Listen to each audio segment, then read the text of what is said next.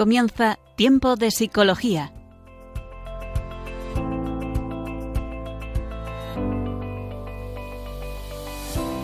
Nos acompaña a lo largo de la próxima hora Cristina Velasco.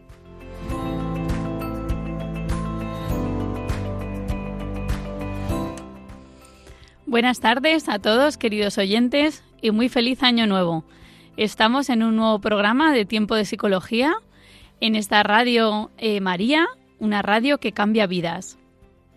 Espero que hayáis pasado muy buenos días de Navidad, en familia, compartiendo con amigos y bueno, si no se ha podido tener la familia cerca, pues a menos haberlo vivido desde el corazón y sabiendo que Dios nace para todos y está con nosotros.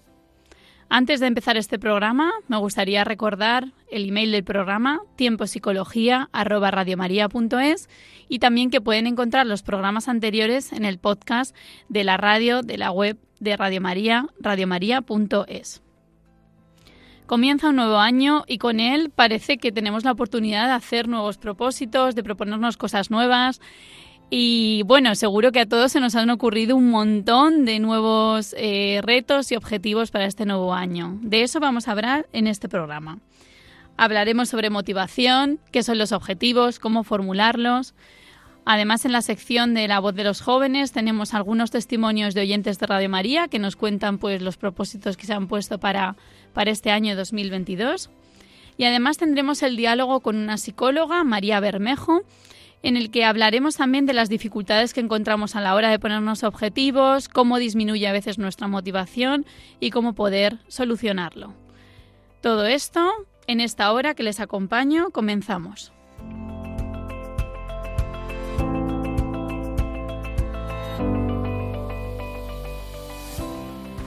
Al comenzar un nuevo año, percibimos este tiempo como nueva oportunidad, como un tiempo para cambiar, para rehacernos, para volver a hacer cosas nuevas.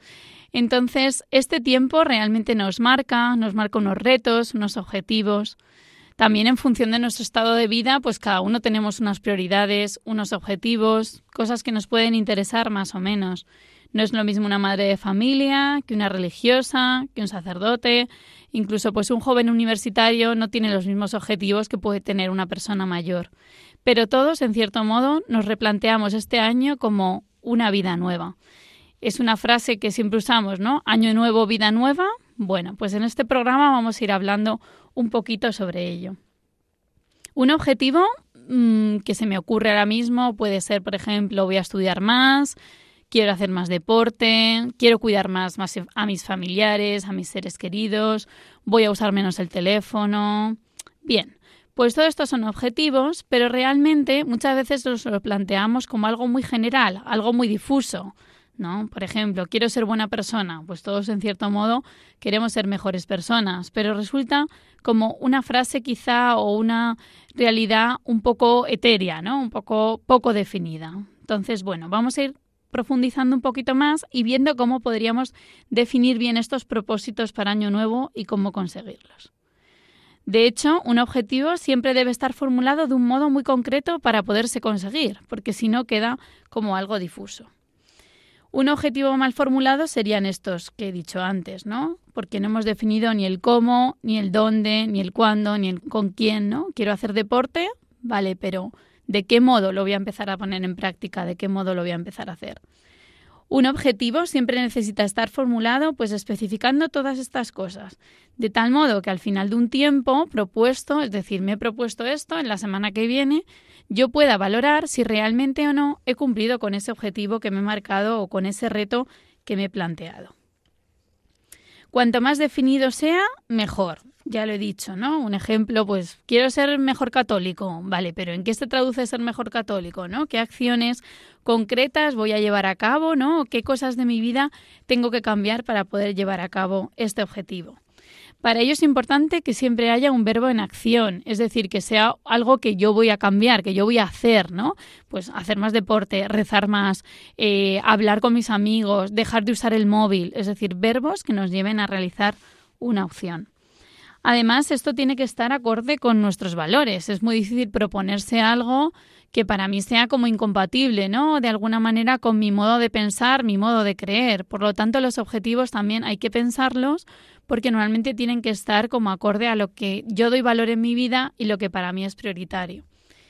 Eso ocurre muchas veces, dedicamos tiempo a cosas y luego realmente pensamos, vale, pero lo que más valoro en mi vida es esto si lo que más valoro en mi vida es mi familia, porque apenas le dedico tiempo a mi familia, ¿no? Entonces ahí entrarían un poco en conflicto estos valores de los que más adelante haré una anotación.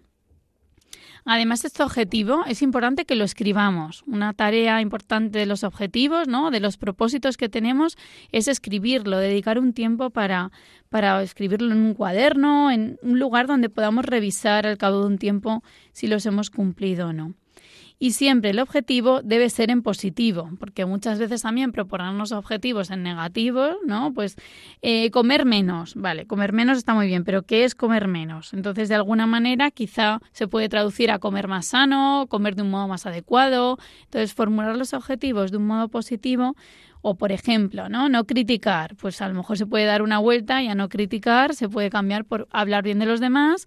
Y si no voy a decir algo bueno de alguien, pues mejor me callo pero no plantearlo como algo negativo, porque siempre en lo negativo pues tendemos a no hacerlo de un modo tan proactivo. Bien, hablaba antes de los valores, de cómo vamos a organizar también nuestras prioridades, nuestros objetivos. Bueno, al final los valores que uno tiene, pues eh, de alguna manera nos definen, ¿no? Nos orientan. Hay veces que hay que elegir algo que resulta un conflicto interno, porque quizá pues ambas decisiones son buenas. Por ejemplo, ¿qué carrera estudiar? Pues a lo mejor no hay una carrera mejor o peor, pero sí de alguna manera entra como una parte también racional tuya que tienes que pensar y meditar en ese momento qué hacer. En este sentido, un objetivo siempre es importante que sea específico, que sea medible, que sea acordado, es decir, que tú de alguna manera te comprometas, ¿no? Si es con otra persona, por supuesto, pues lo acuerdes con otra persona, pero también contigo mismo, que sea realista, luego también vamos a hablar un poco de las metas realistas y no realistas, ¿no? Porque a veces nos planteamos objetivos demasiados ambiciosos y quizá pues no van acorde con lo que hemos elegido y además que tengamos un límite de tiempo, ¿no? Siempre los objetivos tienen que estar en función de un tiempo, por eso cuando empieza un nuevo año, de repente decimos, "Oye, me quiero proponer todo esto para este año nuevo que empieza." Vale, pero como nuestro tiempo también es limitado, hacer balance, ¿no? Y ver de cuánto tiempo yo puedo dedicar a este propósito que, voy a hacer y si tengo este tiempo, pues de dónde sacarlo y cómo hacerlo, ¿no?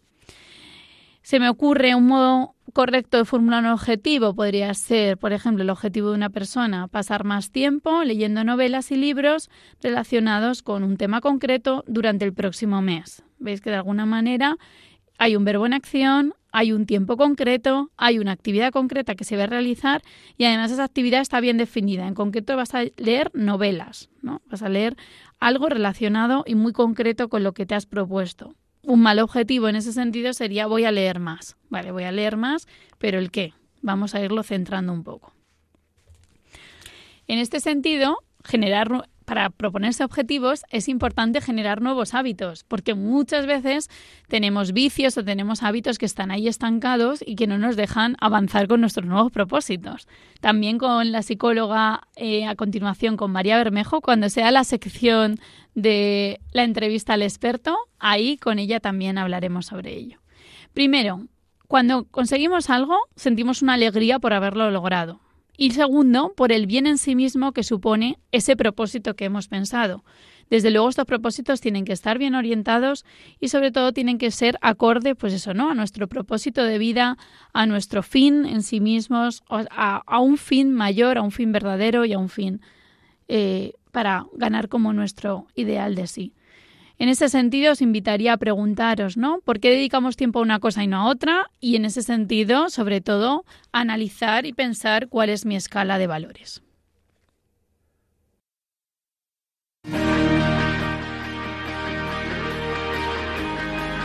La voz de los jóvenes.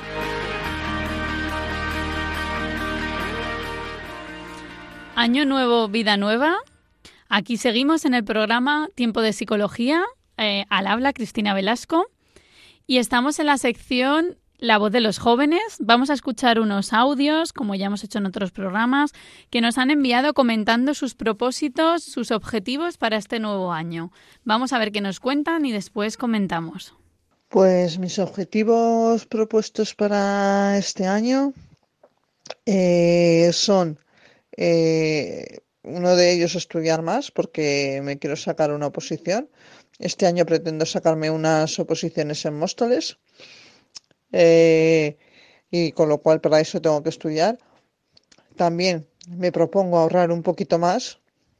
Eso mm, significa y se traduce en gastar menos. O sea que... Y eh, también tengo como propósito rezar más, porque no rezo lo suficiente. Y bueno, pues mm, también mi propósito para este nuevo año es ser menos miedosa y, y vencer los miedos y empezar a ser un poquito como era antes, que era muchísimo más alegre y más divertida y más todo. Y mi propósito es empezar a ser un poquito así. Mis propósitos para este año que empieza los puedo dividir en dos partes. La primera estaría conmigo misma, en la que incluyo el propósito de ser más constante y aquí incluyo también pues ser más constante en el deporte, en leer más, en estudiar mejor, bueno, a fin de cuentas en todos los propósitos que me proponga conmigo misma pues ser más constante. Y el otro tipo de propósitos es de cara a los demás. Y aquí incluyo dos propósitos principales que serían, eh, por una parte, escuchar más y mejor a los demás y, por otra parte, vivir con una mirada agradecida. Bueno, pues mis objetivos para el nuevo año eh, son un poco básicamente lograr un equilibrio en, en, los diferentes ámbitos de la vida, de la vida cotidiana, de la vida en general, pues en la parte económica y laboral. Creo que es un gran objetivo que tengo para el próximo año, lograr una, una cierta estabilidad y prosperidad que me permita vivir con, pues, con un poco más de, de libertad, digamos. Y, y luego pues también eh, dedicarle más tiempo a la parte espiritual, que últimamente pues he dejado más, más de lado por, por el trabajo y por, por, por, algún poco de estrés psicológico. Mm, a la parte social y familiar me gustaría dedicarle más tiempo de calidad. Y, y, también a la parte creativa, que la tengo un poco abandonada y, y me estoy dando cuenta de que me hace mucho bien y que, y que es muy importante. Entonces, bueno, a esos son un poco el objetivo. Muy bien, aquí hemos escuchado los objetivos de estas tres chicas, algunas más jóvenes, otras menos jóvenes, eh, todas oyentes de, Radio María y han querido compartir con nosotros pues objetivos que algunos están más detallados y otros menos, ¿no? Y luego comentaremos también cómo a veces tener objetivos un poco difusos, ¿no? Como quizá puede ser pues rezar más, es un objetivo bueno, pero es verdad que quizá hay que concretarlo un poquito más en, en acciones, ¿no? Hay otra chica que señala pues cómo hay como dos áreas ¿no? Una consigo misma y otra con la familia, ¿no? Con los demás. A veces los objetivos pues también reflejan todas esas áreas valiosas en nuestra vida, que pueden ser nuestra familia, nuestro trabajo, la economía, bueno, nuestra vida espiritual, bueno. Después les preguntamos también que cómo se sentían cuando no cumplían los objetivos. Vamos a escucharles a ver qué nos cuentan. Cuando no cumplo los objetivos, por ejemplo, el de aprobar, pues está claro que no depende solo de mí. Ahora, estudiar sí. Entonces, los que los propósitos que dependen de mí me siento muy mal. Me siento muy mal cuando no los cumplo, porque sé que no he hecho lo que tenía que hacer. ¿Vale? Ahora los que no dependen de mí, pues ya un poquito menos. Es decir, me sienta mal, pero no tanto como si dependiera de mí. El ser, como he dicho antes, el ser un poquito más, pues eso me lo irá dando en la vida según lo que vaya viviendo. Entonces, cosas que no dependen de mí, pues no me sientan tan mal, pero cuando algo que depende de mí, unos objetivos que me he marcado dependen de mí y fracaso en ellos, en mis propósitos, mm, es por mi culpa y me siento fatal. Cuando veo que no he cumplido los objetivos que me propuse, En primer lugar, suelo sentir tristeza por no haber conseguido aquello que, que me planteé cumplir en los próximos meses. También siento cierta desesperación por saber que aquello que me propuse, aquellos objetivos que, que tenía, mm, no los voy a cumplir y nunca los voy a alcanzar. También cierta impaciencia por cumplir aquello que yo deseé y también impotencia por saber que lo podría haber hecho mejor, pero no lo he hecho. Mm, respecto a la pregunta 2 de cómo me siento cuando no los cumplo, pues me siento mal. me siento como frustrada, mm, un poco con una sensación de, de que soy muy lenta, de que pues como que me comparo inconscientemente con el resto de personas que sí que cumplen sus objetivos, entonces siento que a mí me cuesta todo un poco más, como que soy lenta, ¿no? Como que, como que hay algo defectuoso en mí. Mm, pero bueno, eh, tampoco, quiero decir, esto tampoco me amarga la vida de manera, de manera tan intensa. Intento a veces... Mm, relativizarlo un poco y, plantearme también por qué, por no los cumplo. Bueno, pues, pues con ayuda, ¿no? De siempre hablarlo con otras personas me ayuda. Y veo que lo que me pasa a mí le pasa a muchas personas, ¿no? Entonces tal vez esos objetivos, eh, bueno, un poco en, eso iría en la próxima pregunta, ¿no? Pero eh, ¿por qué no, no los estoy no los estoy afrontando o qué ha pasado como para que no pueda llevarlos a cabo.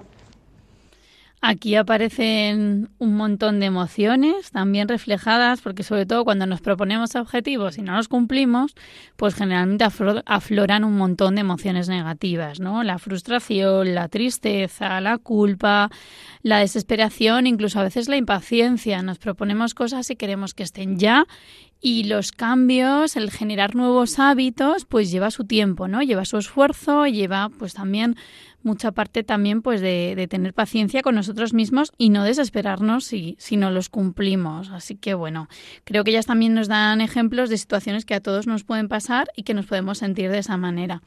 Y por último, les hemos preguntado también que por qué creen que fracasan sus propósitos o sus objetivos. A ver qué nos cuentan. Pues eh, yo creo que mis propósitos fracasan por mi poca constancia porque es verdad que yo soy una persona poco constante y, hay veces que me enseguida, enseguida me rindo.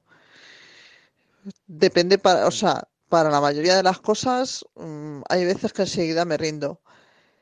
Y entonces, pues, por eso fracasan. También eh, porque quizás no estoy para algunos de mis objetivos que los que sé que tengo que hacerlos, a lo mejor como sé que es algo que tengo que hacer y no porque yo quiera, pues no tengo esa motivación y por eso fracasan también.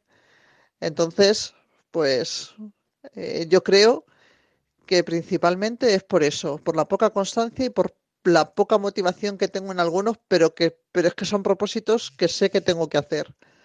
O sea que el motivo por el que creo que mis propósitos fracasan son dos. El primero es pensar que el cambio es inmediato y no es progresivo.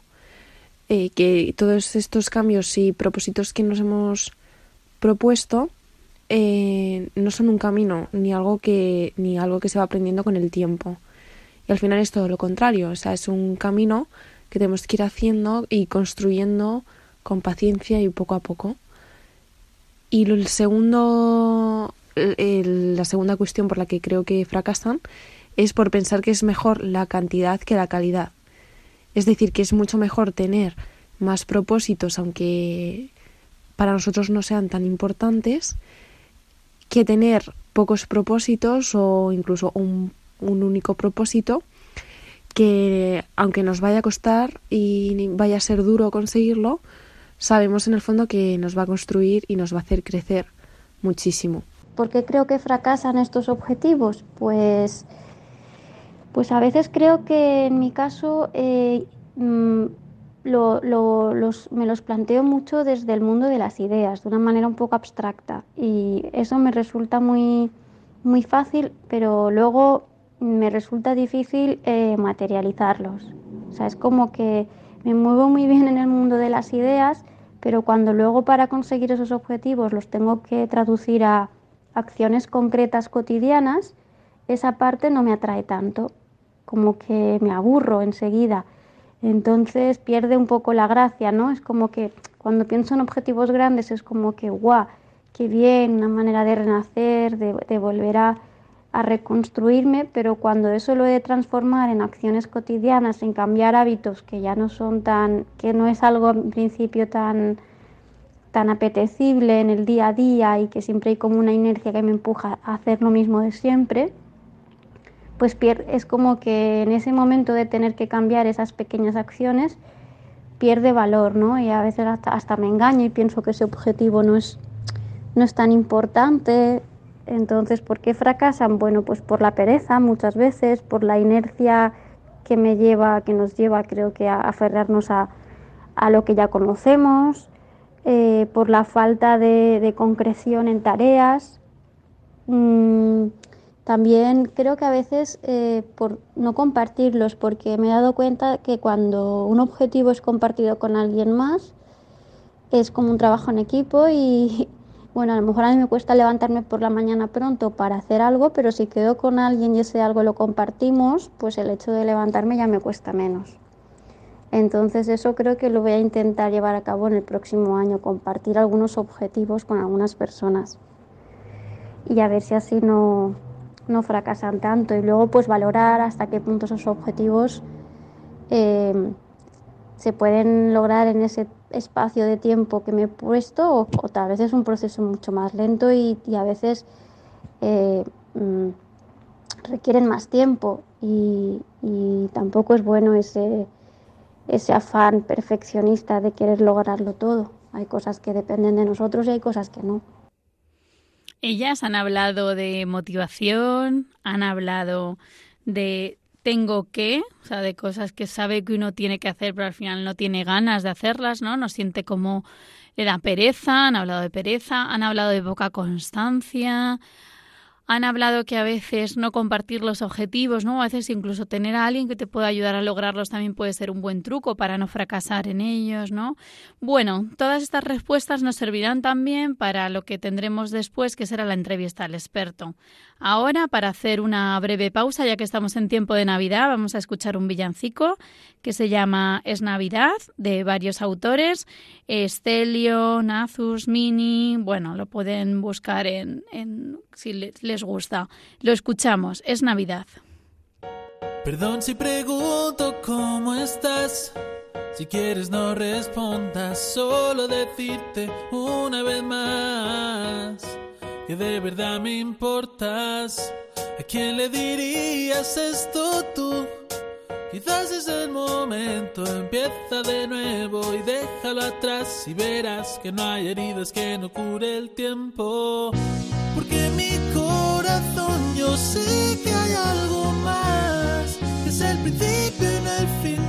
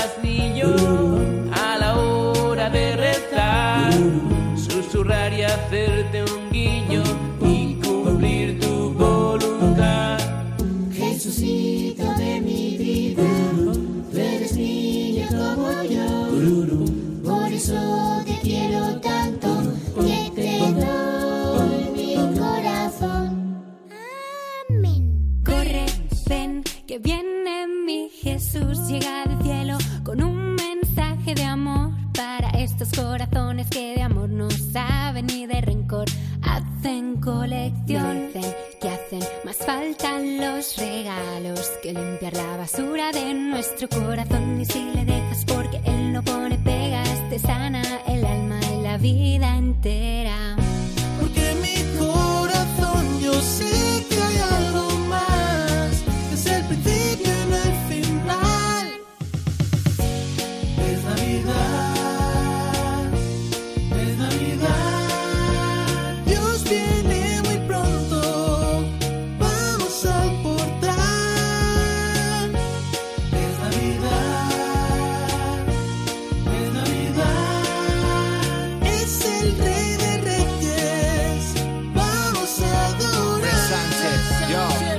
Navidad y quiero ser otra vez pequeño, disfrutar cada segundo, la vida es un sueño, el árbol y las luces, todo eso está muy bien, pero no olvides quién en estos días van a hacer, prepara el corazón con ilusión, pon mucha atención, Dios ha hecho niño, ha tomado nuestra condición, puede cambiar tu vida, hacerla nueva si le dejas, follow y romperá del todo tus barreras. Recuerdo cada año esperar con toda el ansia estos días. No me interesa una visión materialista, sino volver a compartir nuestra alegría con familia y amigos y todos a los que quiero, en comunión con el Señor que nos amó primero. Y a pesar del frío del invierno, nuestra felicidad es completa en ese cielo. Oscuridad en invierno, ¿qué puedes hacer tú? Con un pequeño gesto, una sonrisa, melodía de alegrías hace luz. Like tu paru paru paru paru, tu paru paru paru paru. Y no quiero dinero, todo lo que necesito en Navidad es solo tú. Porque en mi corazón yo sé que hay algo más. Es el principio y no el final.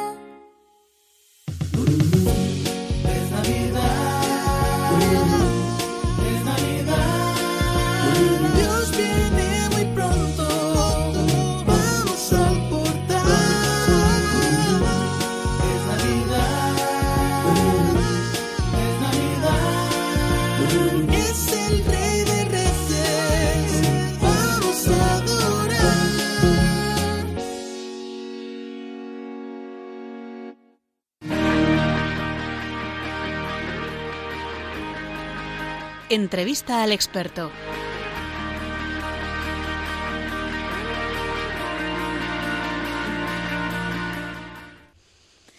Aquí seguimos en tiempo de psicología y esta vez toca la sección de entrevista al experto. Hoy os presento a una psicóloga, María Bermejo, que es psicóloga general sanitaria, tiene su consulta privada en Madrid.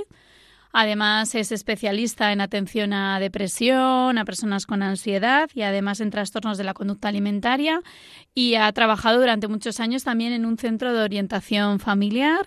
Eh, le damos la bienvenida a María, le damos las gracias por estar aquí con nosotros. Hola María, buenas tardes. Hola Cristina, buenas tardes, encantada. Además, se me olvida decir que María también es colaboradora habitual de Radio María y entonces María, tú sabes además que que Radio María se sostiene pues únicamente a través de los donativos, a través de, de, la colaboración de los voluntarios y por ello también, como estamos en tiempo de Navidad, pues vamos a pedir también la ayuda a nuestros oyentes y vamos a escuchar con unas palabras del director, el padre Luis Fernando de Prada, cómo nos pide o nos cuenta cómo podemos ayudar también a esta radio que cambia vidas.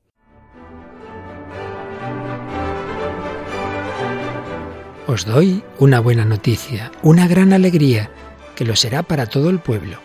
Os ha nacido hoy un Salvador, el Mesías, el Señor, en la ciudad de David.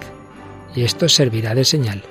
Encontraréis un niño envuelto en pañales y acostado en un pesebre. Este mensaje que anunciaron los ángeles en Belén es también la buena noticia que transmite Radio María gracias a mucha gente buena, que aporta su oración, sacrificios, voluntariado, donativos para poder seguir haciéndolo un año más, esperamos seguir contando con tu ayuda. Magos o pastores, ricos o pobres, niños, jóvenes o mayores, todos podemos colaborar de alguna manera. Puedes informarte de cómo hacerlo llamando al 91 822 8010 o entrando en nuestra página web radiomaria.es. Para seguir anunciando y deseando a todos una santa y feliz Navidad.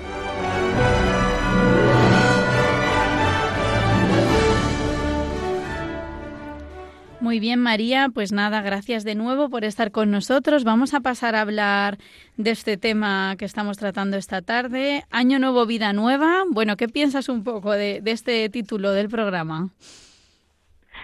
Bueno, vamos a ver, esta frase de Año Nuevo, Vida Nueva es verdad que eh, depende un poco de cómo nos lo planteemos, ¿no? Si nos lo planteemos como, como un inicio que puede ser esperanzador, pues para mejorar muchas cosas o para eh, tener nuevas ilusiones, pues estupendo. Pero bueno, creo que también hay un peligro encerrado en esta frase que es el romper con todo el pasado, ¿no? Aunque sea mentalmente, el no valorar las cosas buenas que haya habido este año y decir radicalmente rompo con el año pasado, con 2021 y a ver qué llega en 2022 que creo que eso también eh, puede hacer sufrir mucho, ¿no? El pensar no ha habido nada bueno, mmm, vamos a ver qué nos depara, como si fuera un barquito sin, sin timón, ¿no? En mitad del mar y a ver si hoy hay olas o no hay olas, a ver a dónde me lleva este año. Claro, efectivamente, ¿no? Y sobre todo también como, como quizá a querer cambiar todo de golpe, ¿no? También en el Vida Nueva parece que de repente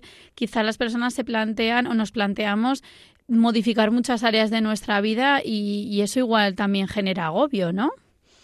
Mm, sí, y agobio, Cristina, también, bueno, por supuesto, con respecto a la autoexigencia, ¿no? Cuando uno es muy exigente con uno mismo y se plantea el año que viene por delante como, eh, como un año lleno, lleno de objetivos, de cosas que quiero cambiar, pues claro que puede ser agobiante.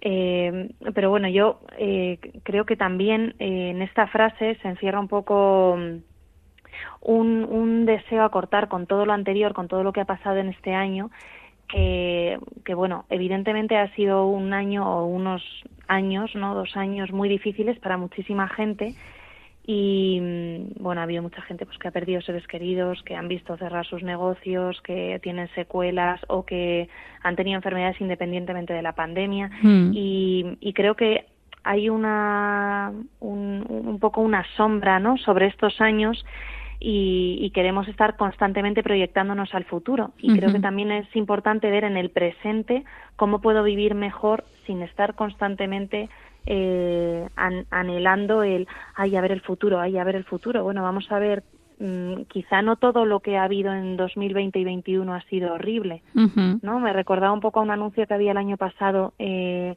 en torno a la época de Navidad, que se veía una familia cenando en Nochebuena eh, y una abuela decía la porra al 2020 o algo así. Eh, y a mí me, me, chirriaba mucho ese anuncio porque yo me preguntaba, ¿de verdad ha sido todo tan absolutamente malo? O sea, absolutamente todo. Es como una radicalidad en el pensamiento de o todo es malo o todo es bueno. Es verdad que ha mm. sido años dolorosísimos, dolorosísimos y eso no se le puede quitar un ápice de importancia, pero, pero creo que también es muy importante intentar rescatar qué cosas buenas ha habido, ¿no? Primero, eso es lo primero que yo haría también de cara a prepararnos para el año que viene, porque claro. nos planteamos muchos objetivos y muchas cosas, pero si luego yo no sé identificar qué cosas sanas o buenas ha habido, o personas, o situaciones, o experiencias, eh, Qué bueno. O sea, creo que es una reflexión importantísima para poder crecer, porque si no vivimos anhelando siempre el futuro. Sí, yo creo que también como proceso de aprendizaje, efectivamente, como bien dice María, eh, también tomar este año, pues eso, ¿no? No con como una ruptura, sino como una continuación y hacer, para hacer un verdadero balance y proponerse objetivos, creo que es muy bueno también ver el presente, incluso ver este año pasado, que lo tenemos aquí a la puerta, ¿no? Pero oye, también qué cosas ha tenido. Me parece muy interesante esta reflexión primera que, que dices para poder encaminarse a generar nuevos objetivos, ¿no? Las em, voluntarias también que nos han mandado mensajes hablaban sobre motivación, desgana, desánimo. ¿Nos podrías definir un poquito qué es la motivación?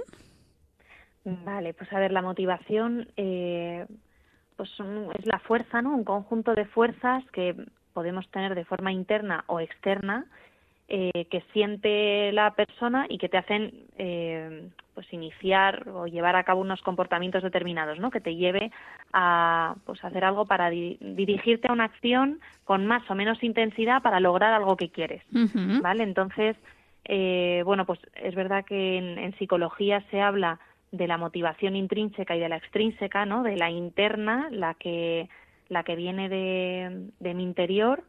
O sea, la intrínseca sería como un sería como un motor más de, de cosas que a mí me gustan o me nacen Eso. hacer, por así decirlo, ¿no? como un impulso interno para hacer algo, sea lo que sea, ¿no? Ajá. Entonces es la intrínseca y luego está la extrínseca, que ya no son tanto unas ganas internas, sino mm, desde fuera te incentivan para que logres algo. Entonces creo que es importante tener en cuenta esto, que la motivación parece que siempre tiene que ser intrínseca, ¿no? Que tienes que tener una fuerza de voluntad, que bueno, está muy bien ir entrenándola, pero, pero también podemos incentivar a otras personas y, a- y fortalecer esa motivación extrínseca cuando no existe una intrínseca. Claro, eso me recuerda cuando una de, de los testimonios que hemos escuchado decía que le ayudaba mucho contar con otra persona para que le ayudara a llevar a cabo sus objetivos, ¿no?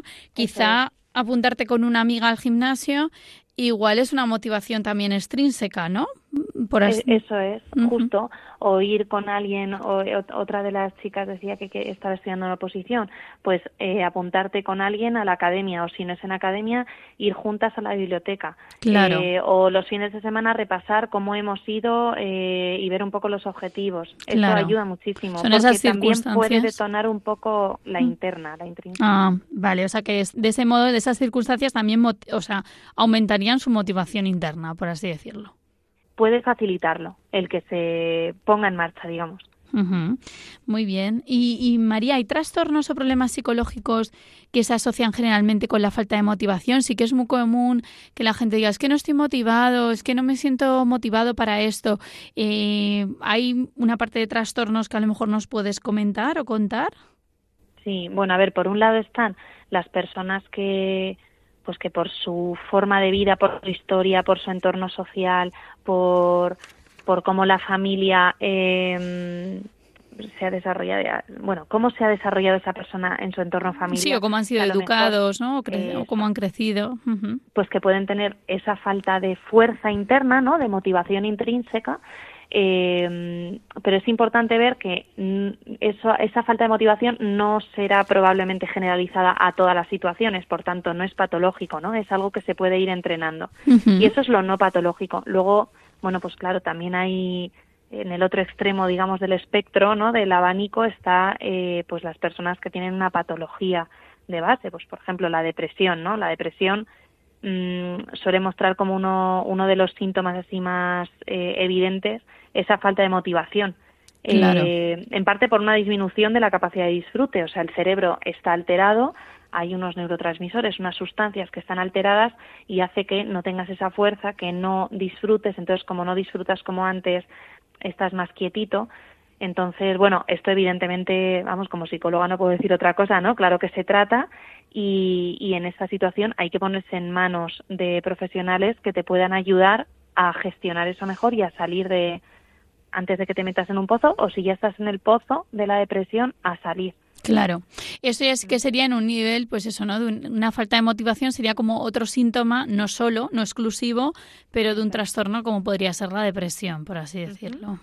Eso, eso, estar muy, muy planito emocionalmente, que todo te dé un poco igual, ¿no? La Claro. Eh, que no quieres emprender, que no tienes ilusión, que nada te motiva, pues esto eh, evidentemente se puede tratar, no es algo con lo que haya que acostumbrarse a vivir, ni es algo de la personalidad, no es que una persona sea así, es que por lo que sea hay factores que están haciendo que se comporte de esta forma y Claro. habrá que movilizar eso un poco, ¿no? Claro, porque lo más natural además es que todos nos movamos hacia algo, ¿no? Hacia un bien, hacia algo que nos atraiga de alguna manera y, y nos movilicemos hacia ello. En relación a esto que nos comentas, María, de estas también emociones negativas, que además eh, hemos estado escuchando también en los audios, ¿no? Pues de eh, hablaban de culpa, hablaban de em, sentirse poco constantes. ¿Tú qué crees que le ocurre a las personas cuando no cumplen con esos propósitos? Igual en consulta también has visto, pues algún ejemplo, ¿no? De personas que luego llegan y, y que te cuentan un poco cuando no han cumplido con los propósitos que se han planteado. Pues mira, depende un poco de la personalidad de cada cual, ¿no? de la forma de reaccionar ante lo que consideran fracasos. Primero, porque no todo el mundo considera la misma, eh, el mismo no logro, digamos, como un fracaso, ¿no? Habrá personas que el no conseguir algo no lo, ve, no lo vivan como un fracaso, sino como un obstáculo y un, bueno, mmm, dentro de mi proceso de superación o de conseguir esto es un obstáculo, ¿no? Uh -huh. En esta carrera de fondo, digamos. Y hay otras personas que lo consideran un fracaso estrepitoso. Entonces, eh, esas personas, claro, son más vulnerables a sufrir un estado de ánimo bajo como consecuencia de, del fracaso. Claro. Una de las chicas que, que he hablado hace un ratito, de uno de los de las aportaciones de los jóvenes, eh, decía que si dependía de sí misma, no, que si mm, identificaba que era algo que, que era por su culpa, pues que se sentía muy culpable y muy triste. Mm. Entonces, bueno, eh, yo creo que hay que mirar también eh, la autoexigencia de cada persona, eh, que hay personas que no se perdonan el fallar o no llegar a sus expectativas, o personas que tienen expectativas muy, muy altas, poco claro, realistas. poco realistas, efectivamente. Claro, uh -huh. y entonces, pues claro, es muy sencillo que se machaquen porque no logran esos esos objetivos porque son desmesurados. Claro. Otras personas, por ejemplo, hacen lo contrario, desdramatizan y no le dan en absoluto importancia. Y bueno, en algunos casos será estupendo porque no te machaca y en otras, pues eh, quizá lo que hace es que seas derrotista y digas, va, esto no tiene importancia, paso un poco de ponerme a hacer esto. Claro, y a la larga bueno. igual genera mucha insatisfacción, ¿no? También tener la sensación de que no, o sea, como que no guías tu vida, ¿no? Como que no tienes unos propósitos, objetivos claros, un, como un, un sentido, ¿no? Un... Eso es, eso mm. es, como que no tienes una coherencia de vida con tus valores, con lo que para ti es importante. Entonces eres, pues lo que he dicho antes, como un barquito en un mar que no sabes muy bien hacia dónde hacia, ¿Hacia dónde, dónde te va ir? a llevar este mar. Mm, pues mm. da igual, da un poco igual todo, ¿no? Mm. Entonces eh, yo creo que en este sentido es importante ver si yo estoy más en el lado de la autoexigencia y de las altísimas expectativas o en el otro o me muevo en los grises. Si me muevo en los grises, pues fenomenal, Claro. porque me motivaré por conseguirlo con un poco más esfuerzo la próxima vez. Claro.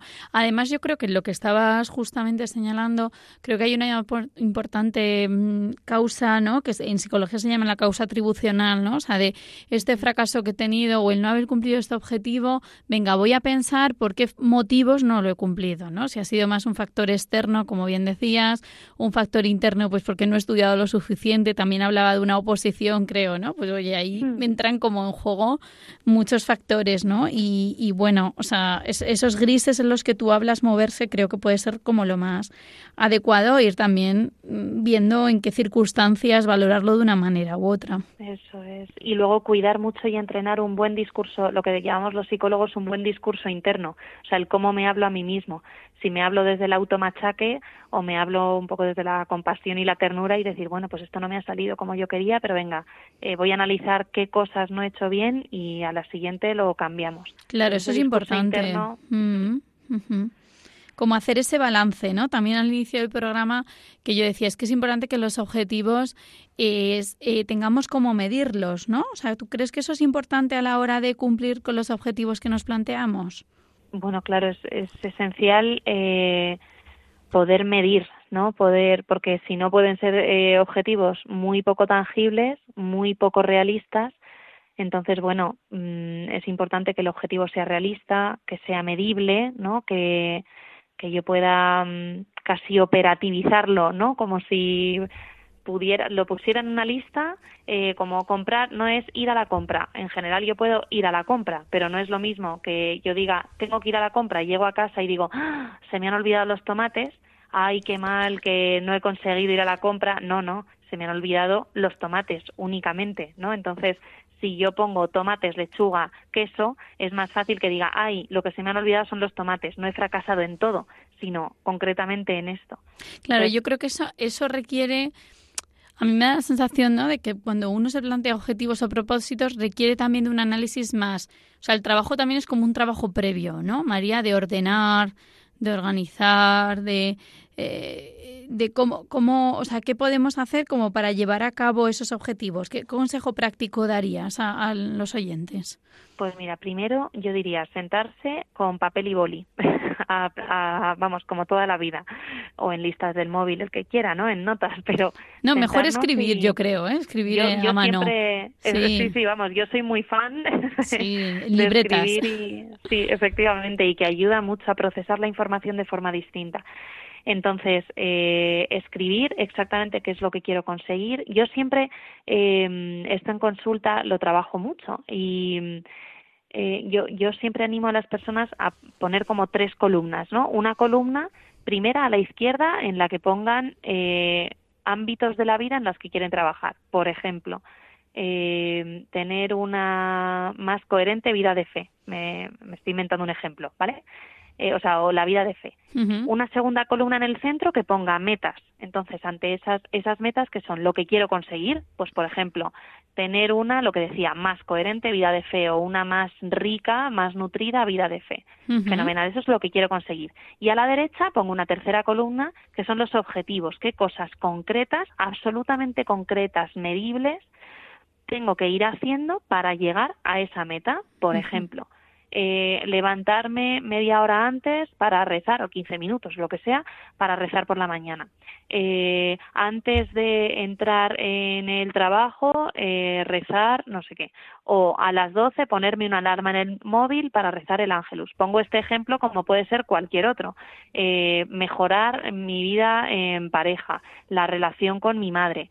Eh, cualquier ámbito de la vida puede estar dentro de esta tabla Claro. poniendo metas y objetivos concretísimos. O sea, tú harías una diferencia entonces entre valores, es decir, áreas valiosas de mi vida que quiero mejorar, ¿no? Y esas están como en un orden determinado, luego Eso es. metas que quiero conseguir y por último ya eso que hemos estado hablando en el programa de acciones más pequeñitas, concretas, específicas, sería de esa manera, ¿no, María? Eso es. Y luego sentarnos a escribirlo en papel ayuda muchísimo a hacer consciente esto, porque los objetivos muchas veces nos lo planteamos como, bueno, hacer mejor esto. No, no, pero ¿qué pasitos concretos necesitas para llegar a eso? Eso ayuda muchísimo. Y cada semana, por, por ejemplo, marcar un objetivo y decir, pues este es el que voy a hacer, pero un objetivo, claro, concreto, que puedo lograr el martes y el jueves. Muy bien, María. Bueno, pues nos estamos quedando sin tiempo. Eh, ya para otro programa seguro que volvemos a hablar porque ha sido también colaboradora pues habitual en este y en algunos otros programas. Así que me despido, vuelvo a repetir, ha estado con nosotros esta tarde María Bermejo, psicóloga general sanitaria y especialista en atención a personas con depresión, ansiedad y trastornos de la conducta alimentaria. Muchísimas gracias, María, y feliz año nuevo también para ti. Un placer igualmente, Cristina, y a todos los oyentes. Pues aquí terminamos este programa de Año Nuevo de Tiempo de Psicología. Agradezco pues a todos los participantes, en especial pues a aquellas oyentes que han respondido a los WhatsApp, Lucía, Cristina y Patricia, mil gracias. Además a Javi Esquina, que ha estado aquí en el control de sonido. Y además a la psicóloga María Bermejo, que ha estado con nosotros también hablando sobre objetivos, metas, motivación. Podéis encontrar los programas en el podcast en la web www.radiomaria.es y además podéis contactar con nosotros a través del correo tiempopsicología@radiomaria.es. Repito el correo tiempopsicología@radiomaria.es. Nada más, os deseo un feliz año nuevo, eh, que termine muy bien este periodo de Navidad y nos vemos en el próximo programa el 4 de febrero. Os dejamos con el programa Para Salvarte, Razones para Creer del Padre José Antonio Medina. Gracias y un abrazo a todos en el corazón de nuestra Madre.